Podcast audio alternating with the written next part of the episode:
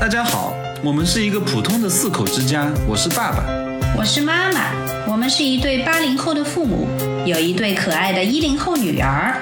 我是姐姐豆豆，现在是一名刚上预备班的初中生。我是妹妹小小，也可以叫我小青蛙，现在是一名三年级小学生。这是一个家庭谈话类节目，记录我们小家庭的日常聊天，希望在闲聊中发现生活的美好。这里是零一零大爆炸。今天呢，我们要来谈一谈中阿城的树王。树王呢，讲述的是上世纪的一帮知青来到山区开垦山林，将山上的树木全部砍掉，然后再种上新的树。但是复原的侦察兵肖疙瘩和这座山有着无法割舍的感情，知青们不顾肖疙瘩肖疙瘩的阻拦，用了整整四天的时间将山上的树王砍倒。肖疙瘩随着树王的倒下而离开了人世。这本书一共有三个故事，你另外两个也要快速讲一讲另。外两个就不用讲了。不想谈另外两个。接下来呢，呃，今天我们是要谈一谈自己对《树王》这本书的感想。啊，树王，这其实这本书里面有三个故事：棋王、树王、孩子王。嗯，按照顺序，我喜欢的顺序啊，这三个故事我最喜欢的是，嗯，可能带给我感动最大的应该是树王，然后呢是孩子王，最后是棋王。树王呢，就像刚刚豆豆说的，是讲其实是知青到啊生产队，他们的任务是去砍树。为什么要砍树？砍完树之后，他们要把这个山要重新烧一烧，烧一烧之后呢，就有营养了，土地有营养，他们可以种上需要的更有经济价值的这些农作物或者树。那正好有一个肖疙瘩，他是复原的军人，非常非常爱护这里的树的，他简直就是把自己当做这个树的呃延续，就在呃树是有生命的，那他觉得自己就是树的化身啦。那这棵树被砍倒之后呢，他也就从此一病不起了，最后呢是啊、去世了。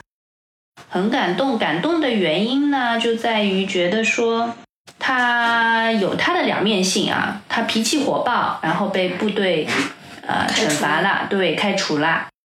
但是他用他的余生去弥补这个过失，他把自己的挣来的钱，几乎是绝大部分都寄给了被他啊、呃踢伤的那个战友，所以自己过得非常的清苦，和包括他的孩子。但是当这些知青执意要砍树的时候，但他就是仍然他已经把把自己跟那棵树已经连在一起了。对，连接在一起了。嗯，看到最后，他这个他的故事啊，完整的故事啊，他包括他背后的这个故事，觉得还是挺感动的啊。嗯，那小小呢？你看懂了吗？这个故事？嗯，有的没看懂。嗯，那你说说你看懂哪些？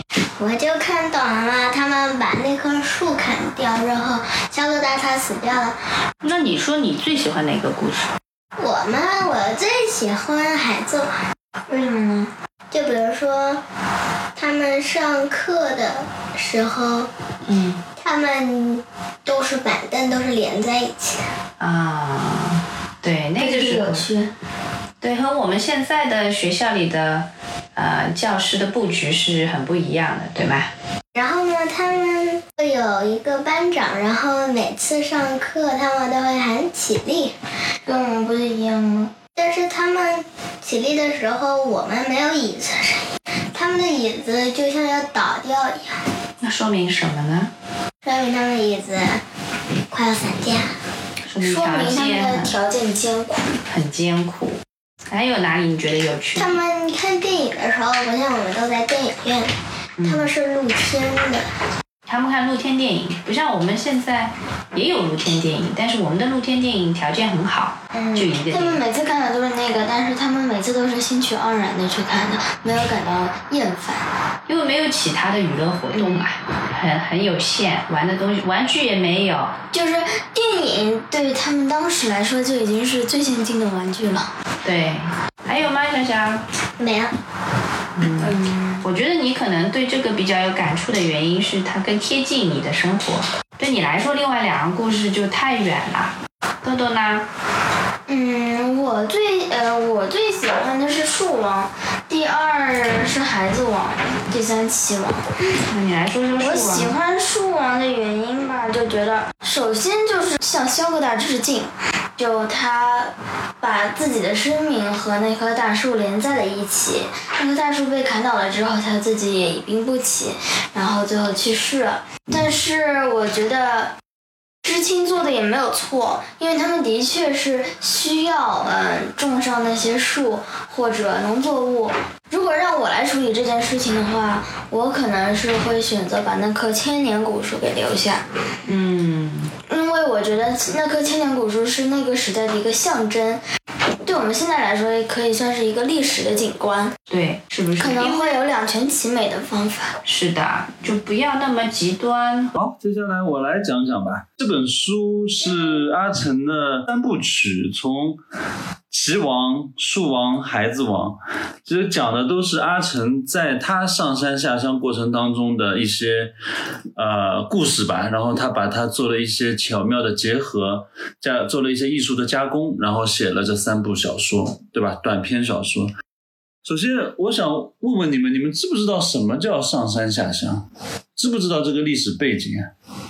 当时是文革，对，文化大革命时期，让这些什么知识青年到山上去，到乡下去，去帮助农业生产。那个时候，真的就是这些才是真正中国的未来啊！就是中国的这些知识分子，这些人才资源。其实现在有很多人觉得，其实是一个或者不好的一段历史时期，一个一个政治决策吧。因为本身是说要由这些知青去扮演接受贫下中农再教育的角色，但是这个弱势的角色带给他们却是更多的痛苦和不堪的回忆。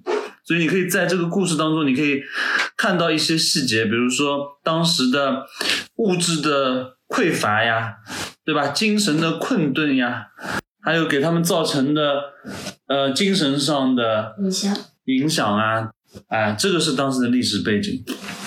好，那么讲讲我的喜爱的顺序，应该也是啊，树王第一，孩子王第二，棋王第三。但是呢，我我可能讲的时候，我还是想从这个顺序来讲，因为这三个故事在我看来啊，它应该是有先后的发展顺序的。对，齐王先，齐王应该是最先的，就是他先入乡，就是对刚刚去对，然后是树王，对吧？然后最后是孩子王。阿成的这个写作手法特别厉害，就是我觉得他的文字让我感受特别强烈，就是你会感觉他的文字特别精炼，没有一句是废话，但是呢，这个讲故事又能讲的，你对他后续的发展特别有期待。就是嗯，怎么说？他没有废话，也没有长篇大论去描述一样东西，但是你能在脑海当中想想象出那个画面，然后会对后面的情节很有期待。对的，而且他写的时候都是有很多伏笔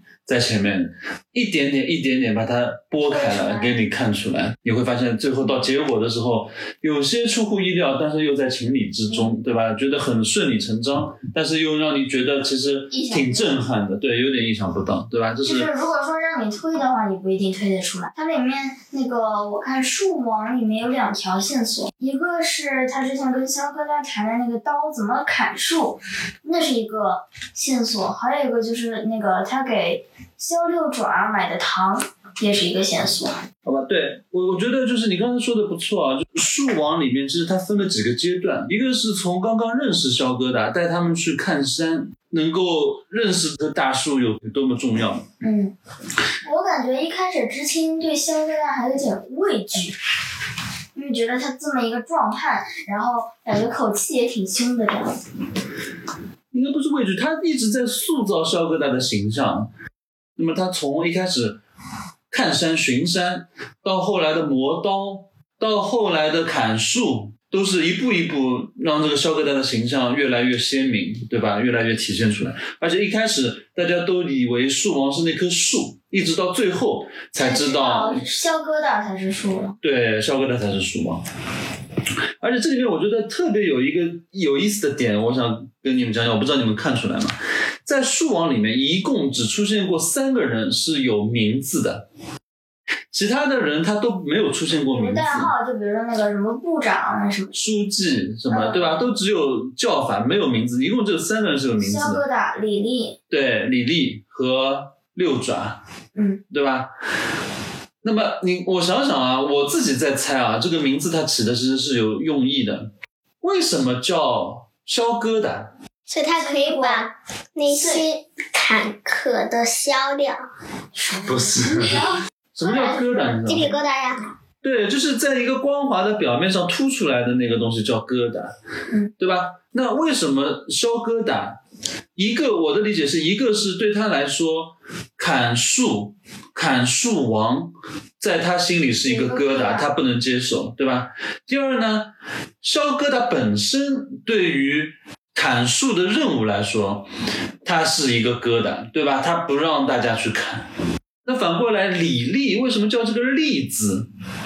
我觉得可能是因为他有自己的境界，然后会坚持自己的那个看法去做。啊，对，这跟文化大革命有相关。文化大革命就是叫破除旧思想，建立新中国。嗯，那么他们所谓砍掉旧的树、老的树，种上新的有用的树，就是其实就是一个象征。对吧？那李丽她其实就代表的是要把老的去掉，要建立新的秩序。但是萧疙瘩他要萧疙瘩他就是站在当中的一个一个绊脚石或者一个阻碍。你们在讲什么都听不懂了。好吧，我再回过来，然后我再总体回忆这整本书啊，就是这三个故事。齐王他其实更多的是什么？这个人他就沉浸在自己的世界当中，他不管周围的世界怎么变。而树王呢，你就会感觉到，呃，他想要改变，但是他改变不了。然后到了孩子王呢，是他努力去尝试改变，最后可能自己倒下了，但是实际上他埋下了希望的种子，因为他的学生学到了，可能下一代就可以改变了，嗯，对吧？所以我其实觉得他们三个故事也是有递进的，对吧？一层一层的那个有递进关系。嗯，这个故事我觉得对小小这个年纪来说还是有点深奥的，对看不太，懂那你怎么看的那么快？因为看不懂吧？故事是看懂了，但是他的意思其实没有理解，就不知道他写的这个到底讲什么意思，就是说你意思讲有的，嗯，意思大概看得懂，有些就看不懂。今天的节目就到这里了。如果你喜欢我们的节目，欢迎关